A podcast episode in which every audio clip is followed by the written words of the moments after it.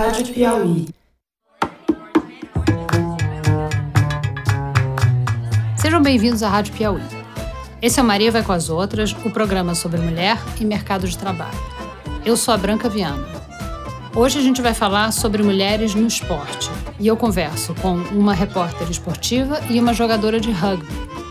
Todos os dados citados aqui você encontra no nosso site, na aba da Rádio Piauí. A nossa primeira convidada é a Cíntia Martins. A Cíntia trabalhou por quatro anos no canal a cabo Sport TV da Globosat. Agora ela é apresentadora do canal de notícias Band News e participa aos domingos do programa Show do Esporte na Band. A Cíntia tem 33 anos, é casada e não tem filhos. Resolvi me blindar, eu resolvi. Nos estádios, quando eu ia, eu ouvia gostosa, não sei o quê, ou pi, essas coisas assim. Quando decidem simplesmente, sem você ter feito nada, quando decidem te xingar porque tem uma mulher em campo. A gente vai conversar também com a Isadora Cerulo, mais conhecida como Izzy Cerulo, vice-capitã da equipe de rugby do Brasil. Ela jogou na seleção brasileira de rugby que competiu na Olimpíada do Rio de 2016, quando ela ficou famosa porque ela foi pedida em casamento pela namorada dela no estádio, no microfone, na frente de todo mundo e diante das câmeras de televisão do mundo inteiro. A Izzy tem 27 anos e o casal ainda não tem filhos. Eu acho que tem uma diferença na percepção. O que é ser atleta homem ser atleta mulher. Os esportes masculinos são aqueles com força, com habilidade, com coragem. E os esportes femininos são aquelas com delicadeza. Meu nome é Cintia Martins, tenho 33 anos, sou jornalista esportiva, com passagem pelo Sport TV e tenho feito comentários aos domingos no programa do Milton Neves no Show do Esporte. Você sempre gostou de esportes? Você fazia esporte ou faz ainda? Minha geração vem de uma geração de ocupar o tempo da criança com o esporte, né? Aquele começo. Vamos ocupar o tempo, vamos fazer essas crianças cansarem. E eu, como cresci no subúrbio, brincava na rua, andava de bicicleta para todas as ruas. A gente fazia vôlei, fazia karatê, fazia natação, a gente fazia todos os esportes. A gente, eu digo meu irmão e eu. Confesso que eu não era muito boa na maioria dos esportes, exceto vôlei, porque eu sempre fui alta, então isso me ajudava muito. Era o único esporte que não era a última a ser escolhida no time. e como foi que você entrou na profissão, então, de repórter é, pois esportiva? É. Pois é, eu costumo dizer que eu fui pensada, assim, selecionada. Eu queria ser jornalista de cultura, música ou algo do tipo. Eu tinha certeza que eu ia trabalhar na MTV, que ia ser VJ, alguma coisa assim nessa área. E em 2013, é, eu sempre atualizava o banco de currículos do, do, da Globo, né? Aquele banco de talentos que eles têm. Cada vez que eu entrava num trabalho novo ou saía, eu sempre atualizava. Em 2013... Para ser candidata sempre a uma vaga caso que aparecesse. aparecesse alguma coisa. E eu sempre atualizei, né? atualizei lá em 2013 e me chamaram. Foi assim, do nada. Alguém me ligou do Sport TV, naquela cena bem, sabe a cena do desemprego? Eu tava dormindo no sofá. Aí minha mãe me acordou. É a Laura do Sport TV. Aí eu, Laura, Sport TV, não conheço ninguém do Sport TV, nem Laura. Era chefe de reportagem, uma pessoa queridíssima que viu, achou meu currículo foi na mão dela, porque ela pediu pro RH e foi assim que eu entrei lá eu já estava não afastada, né, do, do esporte, porque a gente sempre está próximo, ainda mais tratando de Brasil, né, que é o clichê do país do Pelo futebol. Pelo menos do futebol, né? Exatamente, mas eu estava um pouco afastada de detalhes, de informações assim do esporte. Quando eu me vi diante daquele desafio, eu falei: "Meu Deus, eu preciso mergulhar nisso". Eu que sabia todas as bandas que eram lançadas a cada momento, os discos, não me pergunte mais nada de banda, porque nos últimos quatro Você anos já esqueceu tudo. só estudei sobre esporte. No Sport TV a gente fazia absolutamente tudo tudo, não era só futebol. Então, o que não foi uma pretensão foi um desafio jogado no meu colo. E é interessante, assim, às vezes eu não consigo responder para mim mesma se é pro bem ou pro mal. Quando me chamaram, disseram: Ah, aqui estamos procurando uma pessoa no seu perfil. Eu entendi que era uma mulher negra. Eles queriam uma pessoa negra, né? Uma mulher ou não, eles queriam uma pessoa negra para entrar naquele universo de repórteres padrões, né? A gente sabe, a maioria de brancos, etc, etc, etc. Então eu tive essa sorte de ter é uma sorte mesmo de ter entrado nesse Isso nesse não te meio. incomodou, então? Você considerou uma sorte? Por isso até que eu te disse, né, que eu fico me perguntando... Se, eu acho que foi uma sorte profissionalmente, que foi uma oportunidade grande na maior TV do país, né, do, do Grupo Globo. Mas, ao mesmo tempo, eu pensava que eu estava ali para ocupar... Eu não gosto nem de dizer essa coisa de cota, não, sabe? Mas hoje em dia parece que ser negro é tá na moda, então a gente tem que ter um negro sempre em algum ambiente de trabalho, sabe? Mas, é, isso não é ruim, né? Porque os brancos Sim, sempre tiveram vantagem, exatamente. então agora os negros têm vantagem é. Não é ruim, mas deviam, justo. não devia ter apenas um, né? Eu gostaria de ver mais nas redações, mais gente na frente da câmera. E é na uma- redação, então, de esporte só tem você? No, na época que eu entrei, tínhamos eu e o Thiago Oliveira que entramos juntos na época. O Thiago Oliveira continua. E o Diego Moraes também, que entrou na mesma época junto comigo. E agora tem a Camila Silva também em São Paulo. que E, e com relação a mulheres, você falou que quem te ligou foi uma pessoa chamada Laura, que era Laura, chefe da isso, reportagem. chefe da reportagem. E tinha, tinha muitas mulheres na reportagem de esporte da Globo? Olha, número masculino é majoritário, assim. Hoje existe um equilíbrio que ainda podia ser melhor. Acho que no geral, não só no esporte da Globo, como no, no- no jornalismo esportivo do país inteiro. Você já teve, você ou as- e seus colegas, vocês já tiveram o conhecimento de vocês por esporte questionado pelo fato de vocês serem mulheres? Com toda certeza absoluta. Nosso segundo programa do Milton Neves. É o programa na Band que você faz? Isso. É, fizeram uma crítica no, no UOL, aquelas coisas de audiência, etc. E falaram, né, sobre. Os, falaram das comentaristas e os comentários do- das pessoas, né, do- dos usuários, né, dos leitores. Ai, porque mulher falando de futebol é estranho, é uma droga, usando palavrões. Mesma história de sempre, tem que lavar louça. No Twitter, a mesma coisa, entendeu? Então, o tempo inteiro nós somos questionadas como se a gente, de fato, não te- entendesse daquilo. Não tivesse estudado da mesma forma que um homem, entendeu? Ou às vezes nem estudar, às vezes a menina, muitas meninas que eu convivi nesses anos no, no esporte, desde cedo, como o menino é levado para o estádio junto com os pais, ela também foi levada junto pro é, com os pais para o estádio e aprendeu ali por osmose mesmo, de estar no sangue, entendeu? Independentemente dela precisar estudar ou não. E os outros esportes, de qualquer modo, mesmo que a pessoa seja fanática por futebol, a pessoa tem que estudar vôlei, tem que estudar Claro. Uhum. golfe, e tênis, e sei lá mais do outros esportes que você. Fórmula 1, enfim. Exatamente. Não tem é como saber tudo. infinidade de esportes. Quando você começa a trabalhar com isso, você às vezes bate aquela insegurança, porque é natural, né? Você precisa aprender de tudo. Você tem você para você me entrevistar, você precisou estudar, saber um pouco sobre a minha história para você não chegar no escuro. Então acho que para qualquer pauta que você vai fazer, a mesma forma é uma infinidade de esportes. Então, esse programa que você faz é um programa que tem mulheres. Além de você, tem outras mulheres. Isso. É o primeiro programa assim? É o primeiro programa, sim. Que é uma mesa majoritária de mulheres. É, mas a gente quer lutar também para que um dia as mulheres possam comandar o programa com outras mulheres na mesa, né? Porque me incomoda muito a, a presença da mulher é, quando ela está num programa né, de, de esporte, ela, a sensação de que ela está ali servindo. Ela fica sempre apertando um botão, lendo e-mail, apertando a tela. Falta só ter uma bandeja e levar uma cerveja para os caras que estão sentados ali. É assistente. Exatamente, usou a palavra correta. E como é que é a reação de, dos dirigentes e dos atletas? Como é que eles reagem à cobertura de esportes feita por mulher? Olha, no geral, assim, eu não, não, nunca presenciei, não tem, não conheço relatos de que eles tenham questionado de fato por ser uma mulher. E, recentemente, até essa campanha do Deixa Ela Trabalhar, os clubes aderiram de fato, colocaram em telões de jogos no, no, no estádio, no Maracanã. Vamos explicar o que que foi a campanha?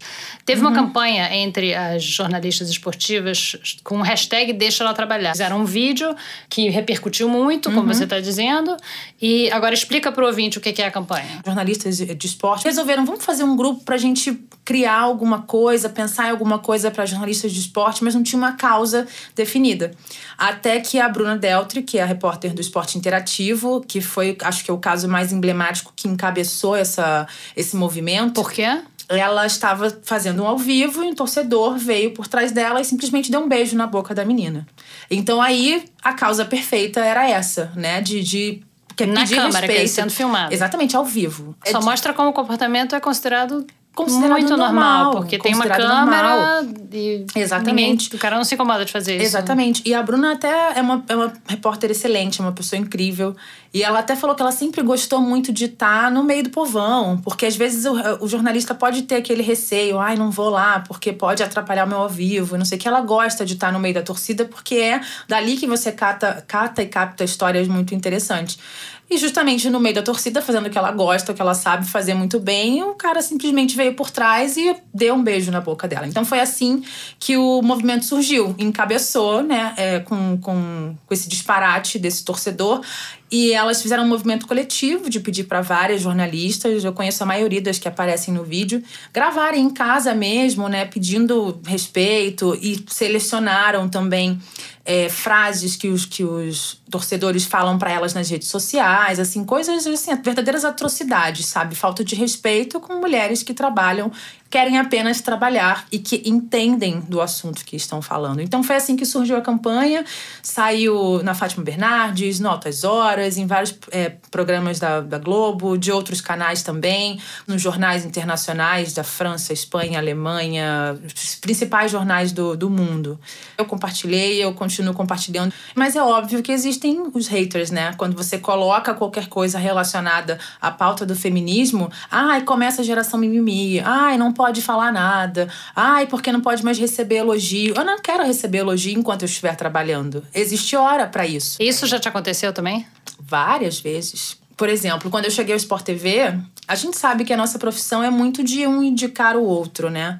E também não é um problema, porque às vezes se você é, se você me conhece o meu trabalho, indicar o meu trabalho pode ser uma coisa interessante, mas é ruim para quem nunca trabalhou, para quem não conhece os profissionais. E eu me encaixava nesse nessa estatística. Não conhecia ninguém, não tinha família jornalista, não tem nada a ver com isso, e fui cair justamente no canal, o maior canal de esporte do país. Então cheguei sozinha, tentando tatear, sentir onde é que eu estava pisando. Então hoje, que eu já conheço todo mundo, fiz muitos amigos lá, eu fico imaginando como muitas pessoas não falaram a meu respeito. Quem é essa daí? Quem é essa menina? E com os anos eu fui descobrindo que realmente falavam. Numa viagem com um narrador, a gente conversando, ele perguntando sobre a minha vida. Aí eu falei da forma que eu tinha entrado lá, e ele disse assim: Ah, agora eu te respeito ainda mais, porque achei que você fosse peixe do Raul. Ou seja, é Raul? Raul? era o, o diretor do canal na época. E várias jornalistas amigas passam por isso em várias editorias. De serem acusadas de estar tendo caso Sim, com alguém? Sim, a gente escuta isso um tempo inteiro. Para a maioria das pessoas é porque ela teve um caso com o chefe. A campanha fez diferença, você acha? Eu acho que fez. Porque muitas meninas resolveram não quem não, às vezes não tinha essa, essa coragem de ter voz, resolveram não se calar. É ter um apoio, né? Você está sabendo que tem o apoio de outras profissionais que passam pelas mesmas coisas todos os dias, isso é muito importante. É, tem duas amigas que são dois nomes muito fortes, assim, nessa luta, antes mesmo do movimento existir. A Lívia Laranjeira e a Bibiana Bolson são muito competentes. A Lívia era a única repórter que estava no acidente da Chapecoense, a única brasileira. Ela estava lá para cobrir o jogo, ela estava acompanhando a Chapecoense durante toda a semana. O Globo Esporte de hoje é um Globo Esporte de luto. No avião que caiu perto do aeroporto de Medellín, na Colômbia, estavam 81 pessoas, foram seis sobreviventes apenas, portanto, 75 mortos. A delegação da Chapecoense e os jornalistas sairiam num voo fretado de São Paulo para Medellín, na Colômbia, local do jogo. Vou falar agora com a Lívia Laranjeira. A Lívia está na porta do hospital onde os sobreviventes desse acidente foram levados, né, Lívia? Você pode atualizar essas informações para a gente? Claro, é, Escobar, boa tarde para você, para todo mundo ligado com a gente. A gente tem imagens da chegada do zagueiro Neto aqui a esse hospital. Foi o último jogador, o último sobrevivente a ser encontrado com vida no local do acidente. E ela tava lá, então era única. Ela entrou o dia inteiro na TV Globo para falar do que estava acontecendo lá. Aí começaram a falar: olha, quem apadrinhou essa daí? De onde ela veio? Ah, que menina ruim, não sei o quê. E ela sempre bate de frente, ela não deixa barato. Isso é na internet? Na internet, responde? na internet. Eu até já falei para ela às vezes, será que não é um desgaste muito grande você tá sempre entrando, batendo de frente com, com torcedores, com pessoas de pensamento pequeno? Mas é importante ter pessoas como ela também, sabe? Porque ela encabeça um movimento e dá coragem para que outras pessoas não deixem isso barato. A partir do momento que a gente for ouvir coisas desse tipo nas redes sociais, às vezes não é simplesmente só bloquear. Às vezes é importante você bloquear aquele cara, mas às vezes não é, é somente bloquear, sabe? Você precisa realmente ter uma voz, porque não é só dentro dos estádios, nas redes sociais que isso acontece. Isso está instalado na nossa sociedade, está enraizado na sociedade. As pessoas acham normal dizer que uma mulher, em qualquer profissão, devia estar tá lavando louça, devia estar tá cozinhando. Recentemente, um, um professor, né, ele também participa às vezes de vários programas de TV, ele até conhecido, falou para uma jornalista esportiva, porque ela discordou dele, que ele devia, ela devia voltar para a cozinha. No ar? Exatamente. E assim, é bom a gente ter essa voz aqui de falar sobre esse tipo de coisa, de levantar essas questões, porque alguma coisa vai ter que mudar, sabe? Hoje, é, até com, com esse deixa ela trabalhar, né? Alguns, um torcedor foi expulso do estádio, o outro foi levado para delegacia. Ah, teve um torcedor expulso teve, do estádio? Teve, ah, Então, pelo menos. Isso depois da campanha, deixa depois ela trabalhar. Depois da campanha. Hum. Então, algumas medidas estão sendo tomadas. E você reage, você reage na internet aos haters?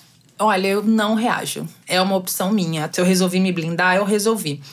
Nos estádios, quando eu ia, eu ouvia gostosa, não sei o quê, ou pi, essas coisas assim. Uhum. Quando decidem simplesmente sem você ter feito nada, quando decidem te xingar porque tem uma mulher em campo. Quando você entra para as transmissões, você tá sempre com um fone de ouvido. E eu sempre deixava um lado de fora para poder ouvir técnico, alguma outra coisa, ficar com o fone prestando atenção na transmissão, na coordenação e outro prestando atenção no ambiente. Só que eu comecei a, resolver usar os dois fones, porque eu falei: não, eu não vou mais ouvir as grosserias que as pessoas falam e se sentem no direito de falar no meu ambiente de trabalho. É, a gente entrevistou aqui no Maria Vai com as Outras, a gente entrevistou a Eugênia Moreira, que uhum. foi diretora do, da Globo News durante muitos anos, né? E, e ela comentou a, a preferência da, das emissoras de um modo geral, não só da Globo, por mulheres jovens e bonitas para botar na frente da câmera. A gente vê isso muito na, na reportagem política, em uhum. todas as reportagens, mas no esporte eu tenho a impressão de que é mais ainda. Quer dizer, Sim. tem poucas mulheres e todas as mulheres que, que aparecem no vídeo jovens. são jovens e são bonitas, né? São mais jovens. Você sente essa pressão?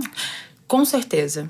Eu me lembro, tem uma apresentadora é, muito competente, excelente, muito bonita, que para mim é jovem, quem tem 40 anos é jovem. Eu já ouvi de pessoas da. homens, né? Não vou citar nós, mas já ouvi. Ah, daqui a pouco estão encostando ela, tá ficando velhinha. Ela é linda, ela é jovem, e mesmo que ela não fosse, ela é competente. É porque o homem pode ser velho, careca, gordo. Não Exatamente. Tem... Pro homem, quanto mais anos de profissão você tem, mais te respeitam. Pra mulher é o contrário. Quando você envelhece, elas te querem te tirar do vídeo, especialmente se você for repórter de televisão. Os espectadores Mas... reclamam do look, porque a Eugênia, a Eugênia Moreira ela falou que as pessoas uhum. chegam ao ponto de telefonar para um número que a Globo tem para telespectador, Sim. telefonar para reclamar de roupa, de cabelo, de maquiagem, e que homem ela nunca ouviu ninguém reclamar. Não, comigo, além da relação em relação à roupa, tinha o cabelo, porque eu era a única repórter negra meu cabelo é estilo Black Power porque é a característica de, do, do, da, do meu tom de pele da raça negra, entendeu? Pediu pra você alisar o cabelo? Na verdade, não. Mas essa reclamação acontecia comigo de lá de dentro mesmo. De uma pessoa que cuidava do, do visual. Eu acho que por ela, ela gostaria. Por essa pessoa, ela gostaria. ela sempre falava que meu cabelo tava muito alto só que o meu cabelo, ele é assim. Ele é alto, né? O bom Feito do meu. Exatamente. e eu optei por usar o cabelo natural, usar o cabelo assim. E quem me contratou, os chefes, sempre diziam que gostavam, nunca reclamaram de nada. E a chefe, na época do do Sport TV News Manhã disse: fica bonito, a gente escolheu você também por você usar o seu cabelo assim. Eu achei interessante ela falar também, porque não é só pela minha aparência, né? Pela Ainda minha competência também. Né? também. Né? É, não é só porque você é bonita. Exatamente. E aí você vê a importância de você ter uma chefe mulher também, né? Porque ela percebe outras questões, não é simplesmente pela beleza. Mas, enfim, a, a, minha chefia direta nunca se incomodou e, pelo contrário, eles gostavam da aparência que eu tinha. Mas e os telespectadores? Também. Eu me lembro que no do Twitter a gente sempre joga né, o próprio nome ou alguém manda alguma coisa para você. Ai, que legal, pra uma repórter negra na Globo, nunca tinha visto. A gente se torna referência de alguma forma. Várias meninas vêm me escrever dizendo: Ah, eu vejo você como jornalista esportiva, então é o meu sonho. Você me ajuda a saber que eu vou realizar meu sonho e vou chegar em algum lugar. Isso é muito importante para gerações que estão começando. E meninas negras também. Eu tenho um número maior de negros me seguindo porque falta representatividade, né? Falta gente em, em posições de televisão negros para aparecerem, para serem algum tipo de referência para essas pessoas. Muito obrigada, Cintia. Obrigada a vocês, gente.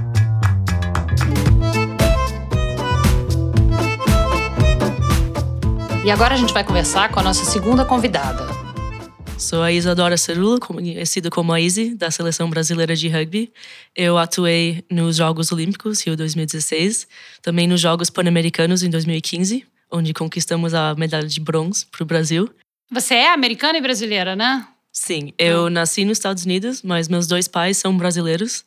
Foram para lá em 79 para fazer pós-graduação, também na época da ditadura finalizando aqui no Brasil. Uh, então, para eles foi um momento de ter essa ruptura de, da vida deles no Brasil para construir outra vida nos Estados Unidos. Não tinha muitas oportunidades para eles aqui. Uh, eles estudaram na USP, fizeram física na USP, então uh, foram para lá e, e, ficaram lá. Um, conseguiram empregos, se tornaram cidadãos americanos e agora tenho passado mais tempo lá, são mais americanos do que brasileiros hoje em dia. Você tem irmãos? Eu tenho, eu tenho um irmão mais velho e eu sou trigêmea com mais dois irmãos trigêmea, da minha... que legal! Então eu sou a única menina da turma e, um, e foi aí, eu, eu tive uma uma criação bem sem essa distinção de gênero, porque era muito mais fácil colocar todo mundo junto fazendo a mesma coisa. E mas eu sempre joguei futebol e até joguei nos times dos meus irmãos, porque era mais fácil levar a turma inteira para jogar, até que E podia, podia jogar a menina podia, no time do menino? Podia. Uh, só que uh, às vezes alguns pais reclamavam porque eu batia muito nos meninos. e uh, até um, tipo, daí entramos na, na puberdade e eu fui jogar só em times femininos. E você joga rugby, né? Jogo. Que é um esporte que é, não é muito conhecido aqui no Brasil. Eu, que sou totalmente leiga em qualquer esporte, não só no rugby. Para mim, rugby é assim: a impressão que eu tenho é assim, que é futebol americano para quem é muito mais corajoso e não precisa daquela armadura toda. Mas eu devo estar completamente enganada. Não, né? então, a principal diferença é que a gente só pode jogar a bola para trás. Então a gente corre para frente e o apoio também tá vindo de trás e você ou faz um passe bem na sua linha lateral ou um pouco para trás. E daí vai avançando com a bola na mão ou no chute. Eu conheci o rugby na faculdade, no meu segundo ano da faculdade. Eu fiz faculdade em Nova York, na Universidade da Columbia, em Nova e York. O que, que você estudou? Estudei biologia e direitos humanos.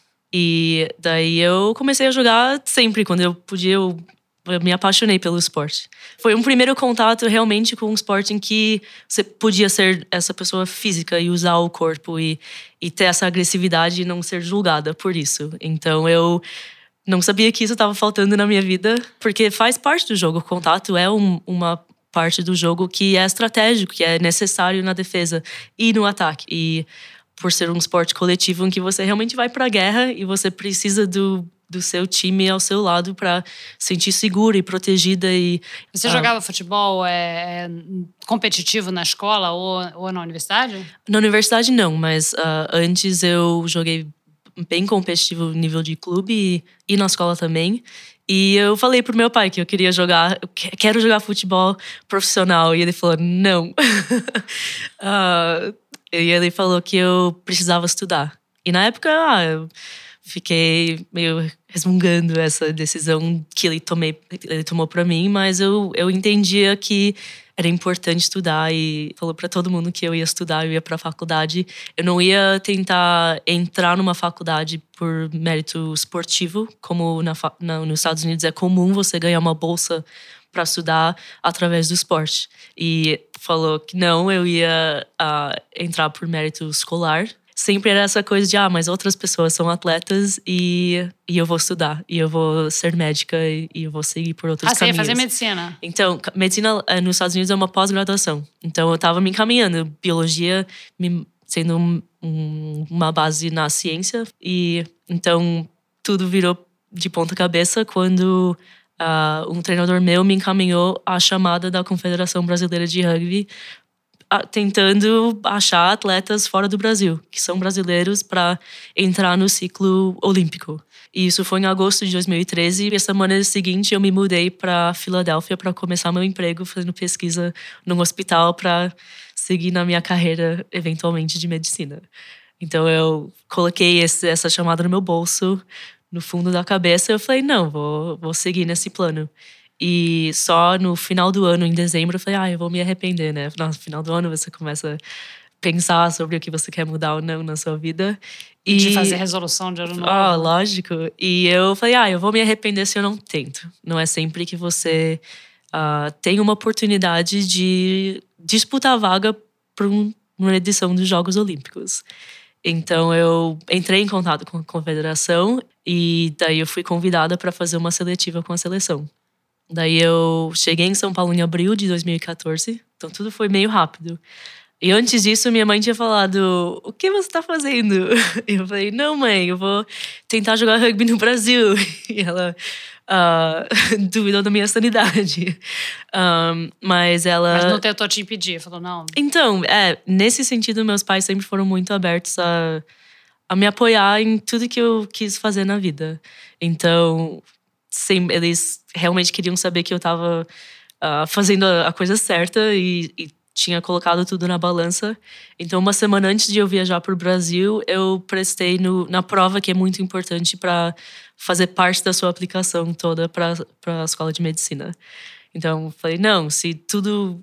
Se não dá certo no Brasil, eu volto. Eu tenho essa prova, eu tenho as cartas de recomendação de professores, enfim, muita coisa. E eu vou encaminhar tudo isso para as escolas. E a tua ideia, então, era que se você chegasse aqui, você não passasse na seleção. Eu ia voltar. Você e... ia voltar e fazer a sua faculdade de medicina. Isso. Daí eu treinei duas semanas aqui em São Paulo e passei três semanas com o time de desenvolvimento do Brasil na época, na Europa, disputando três torneios. E eu tinha um português muito enferrujado. Ah, é? Não era bom? Não era só esse sotaquezinho ah, que você. O português é, é, perfeito, só que você tem um leve sotaque. Não, mas, eu cheguei assim... aqui, uau, americano. Eu, tipo, quase chorei saindo do aeroporto porque eu não sabia, tipo, pedir um táxi. Uau, aprendeu rápido, então. Você jogou, então, no Pan-Americano em 2015? No Canadá. E logo depois, então, nas Olimpíadas. E como foi? Foi incrível. Até uh, meus pais vieram para cá e uh, também foi. Eu nunca vou esquecer a sensação de a gente estar tá no túnel para entrar no jogo, uh, para entrar em campo no primeiro jogo e foi uma arquibancada quase cheia, torce tipo gritando Brasil, Brasil e a gente, eu tipo você sentia na pele, no seu corpo tremia com tipo essa vibração. Eu me tornei mais brasileira com esse processo e também eu acho que eu consegui resgatar um pouco desse deles também. E você tem parentes, primos, tios ou Tenho e, e a maioria aqui no Brasil. Então você aqui convive com a sua família? Eu moro com minha esposa, as duas gatas e meu cunhado. E daí eu tenho, eu visito tios. Seu e... cunhado, irmão dela. Isso. Falando nela, Sim. você foi estrela de um dos acontecimentos assim mais memoráveis da, das Olimpíadas, que foi que ela, ela te pediu em casamento no meio Sim. do estádio com o microfone na frente de todo mundo, né? Então, ela escolheu fazer depois da cerimônia das medalhas, quando o estádio estava vazio. Um, só que alguém alertou a imprensa, uh, mas ela queria fazer só para a minha equipe. E para a equipe dela, ela era gerente lá no estádio. E. e todo já... mundo sabia, o estádio todo, inteiro sabia, só você sabia. que não. Eu não sabia, eu era. Não sei. E daí a gente entrou, e foi bem bonito até. A gente entrou no campo vazio, ainda iluminado. E a gente tinha jogado aquele dia, alguém alertou a imprensa e alguns, vários, ficaram no estádio. E alguém deu um microfone para Marjorie, daí ela começou a falar e Uh, meu time me convenceu para me aproximar e eu nem conseguia entender o que ela estava falando, mas é, ela de, eu, no meio de do microfone saiu um e eu quero fazer uma pergunta importante para alguém.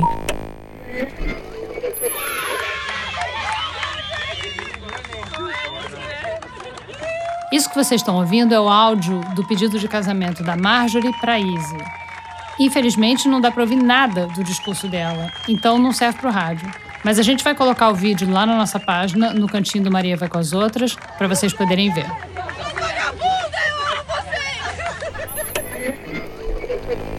Ela falou: Você quer casar comigo? E ela explicou que para as, Olimpí as Olimpíadas podem significar um final de um caminho longo para muitas pessoas, mas para ela também queria ser um, um, um momento, um, um parto de início.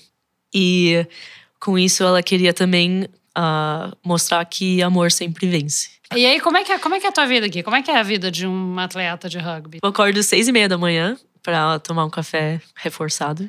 E eu saio pro treino. E daí a gente começa nove horas. A gente faz mobilidade, uma sessão na academia, dois treinos no campo, um momento de descanso para comer alguma coisa. E daí voltamos e fazemos um treino de condicionamento. Tem é, diferença entre ser atleta homem e ser atleta mulher? Eu, tenho, eu acho que tem uma diferença na percepção. de o que é ser atleta homem e ser atleta mulher, porque tem essas distinções entre o que é um esporte para homens e um esporte para as mulheres. E isso entra muito nos estereótipos de gênero de uh, esportes masculinos são aqueles com força, com habilidade, com coragem, e os esportes femininos são aquelas com delicadeza, com uh, beleza, essa e uh, é muito difícil você desconstruir isso e tentar explicar que mulheres também jogam rugby, que o futebol feminino é também um motivo de orgulho para o Brasil. E no, com relação aos, ao público, o público tem algum preconceito contra rugby feminino? Ou, uh, ou não? Tem, tem. Infelizmente tem. E é mais se alguém não conhece o esporte. Sempre tem aquele. Ai, mas você é mulher e você joga rugby? É um esporte para você? É violento, agressivo, não é coisa de menina.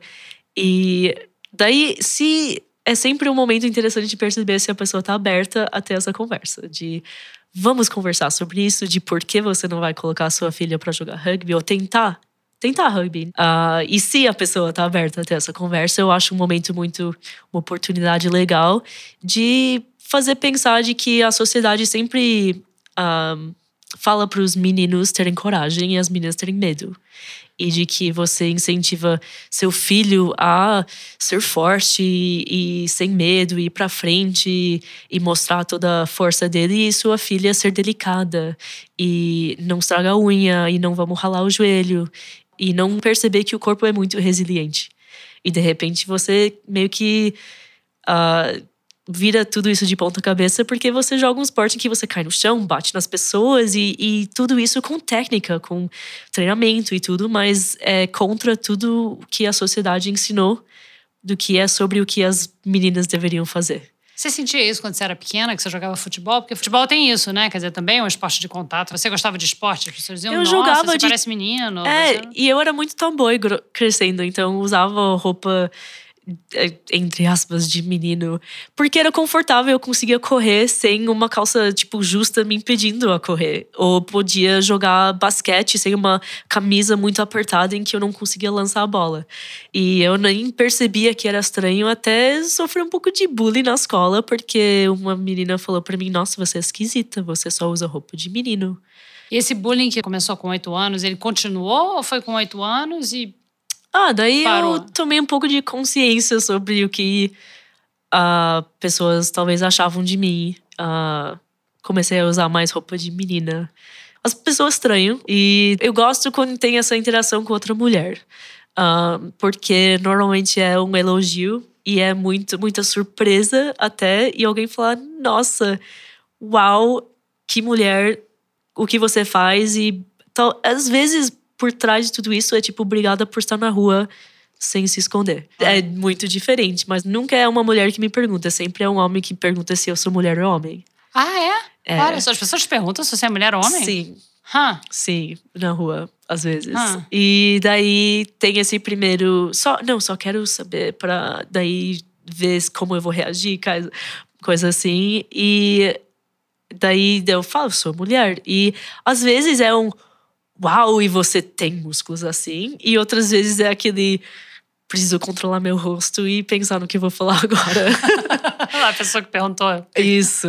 E mas a maioria das vezes, pelo menos nos últimos anos, é muito uau. Eu nunca achei que uma mulher poderia ter um corpo assim.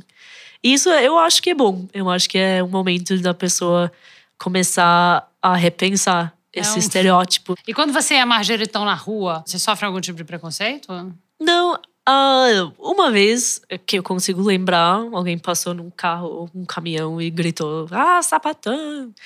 E, e a gente só se olhou e falou: É assim mesmo, com muito orgulho.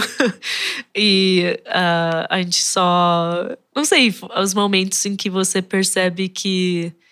Uh, não sei se ela ela é, objetivamente falando, muito bonita e bem dentro dos padrões femininos. Uh, e eu não sou dentro dos padrões femininos. Eu não sei se isso atrai atenção ou se alguém de repente pergunta aquela pergunta eu nem tenho uma palavra certa, mas é. Mas quem é o homem da relação? Ah, e você não tem homem nessa relação. E ela, eu não tem problema desde nenhum. bastante tempo, assumida abertamente. é, e, ah, e acho que às vezes é mais difícil para ela porque ela gosta de pintar a unha e, e preservar esses traços de feminilidade que a sociedade valoriza e, e atribui a mulheres heterossexuais. Então é às vezes mais difícil ela é, falar é pra- mais difícil? às vezes é mais difícil ela falar para as pessoas: não, sério, eu sou homossexual, eu tenho uma esposa. E as pessoas: ah, mas você só não conheceu o homem certo. E ela fica com uma cara de você entendeu nada. E a, a- a gente dá risada, às vezes é irritante, mas. E com você, porque você é atleta, as pessoas dizem, ah, claro, tá. Então, tem esse outro engraçado. preconceito de sobre atletas mulheres de se você joga esporte, é, tem todo esse esforço de provar que você ainda é mulher, que você é feminina, que você que o esporte não tirou alguma coisa de você e ao mesmo tempo, se você é boa no esporte, ah, mas porque é sapatão. E também você como você ganha nessa briga? É, não tem como. E, e e daí, de. Ah, mas lógico que você joga rugby porque você é lésbica. E daí você tenta. ah, vamos, por onde começar essa desconstrução? Porque Então você tem tudo, todo, você tem todo esse lado para desconstruir e as suas colegas de time que, que são heterossexuais têm todo o outro lado de provar Exato. que elas são heterossexuais. Exato. E eu já.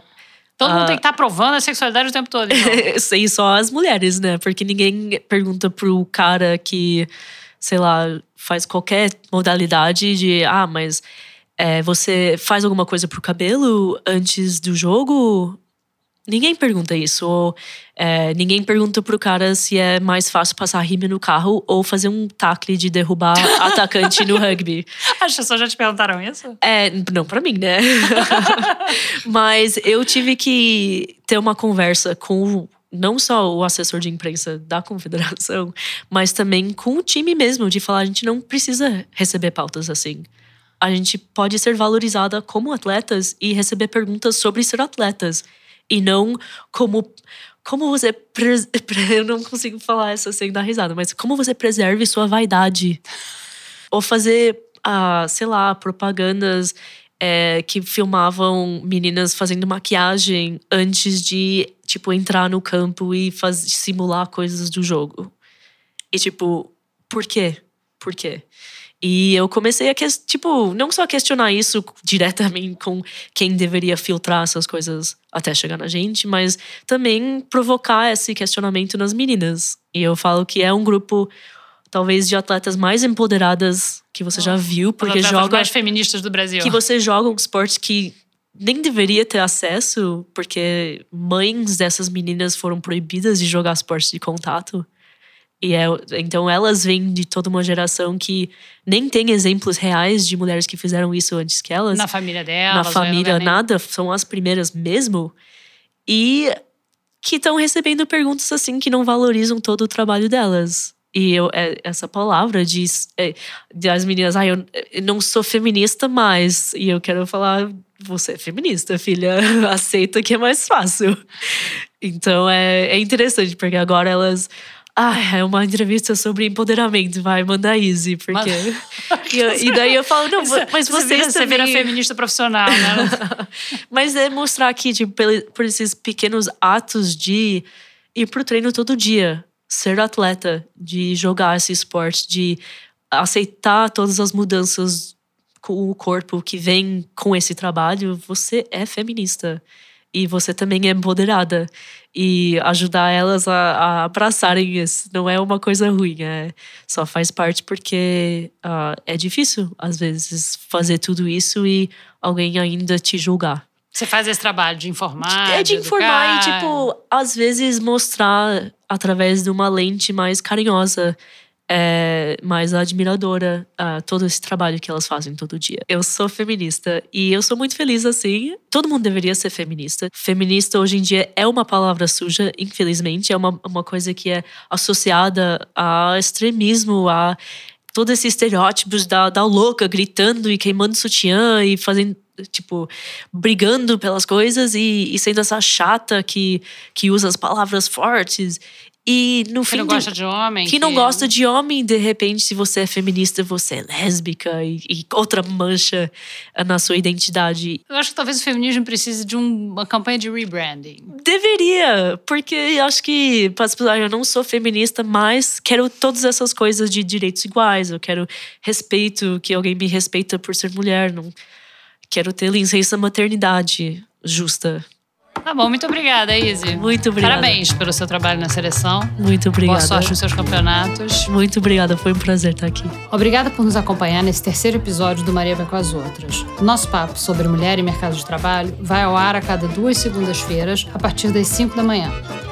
A gente bota no ar assim cedinho, porque aí você pode baixar no seu celular logo que acorda e já começar a semana ouvindo a gente no transporte, na academia, passeando o cachorro, lavando banheiro, cozinhando, fazendo tudo que você faz e que é meio chato no dia a dia, vai melhorar porque você vai fazer na nossa companhia. Além do Maria Vai com as Outras, você pode acompanhar também os outros podcasts da Piauí, que são o Foro de Teresina, com o Fernando de Barros e Silva, o José Roberto de Toledo e a Malu Gaspar, sempre às quintas, às 17 horas. E agora, na época da Copa, tem o programa Tudo que você não quer e não precisa saber sobre a Copa, com João Moreira Salles, a Flora Thompson Devô, o Alexandre Gontijo e o João Brise. Os dois programas estão muito, muito bons. Você ainda não tem familiaridade com esse negócio de podcast? Não se preocupa, vai no nosso site, ali na aba da Rádio Piauí, e lá tem um passo a passo de como ouvir no seu telefone. Você pode ouvir no aplicativo de podcast do iTunes, ou então no aplicativo Stitcher, no SoundCloud, no YouTube em áudio e agora também no Spotify. Mas é claro que também todos os programas da Rádio Piauí também estão disponíveis no site da revista, se você preferir ouvir no computador. O Maria Vai com as Outras tem produção da Paulo Scarpim, edição do Felipe de Castro e finalização do João Jabassi. Colaboraram a Luísa Miguel e a Isabel Escorça. Eu sou a Branca Viana. Nesse episódio, a gente queria fazer um agradecimento especial a Renata Mendonça, do site dibradoras.com.br, que é um site que faz um trabalho muito legal na cobertura de mulheres no esporte.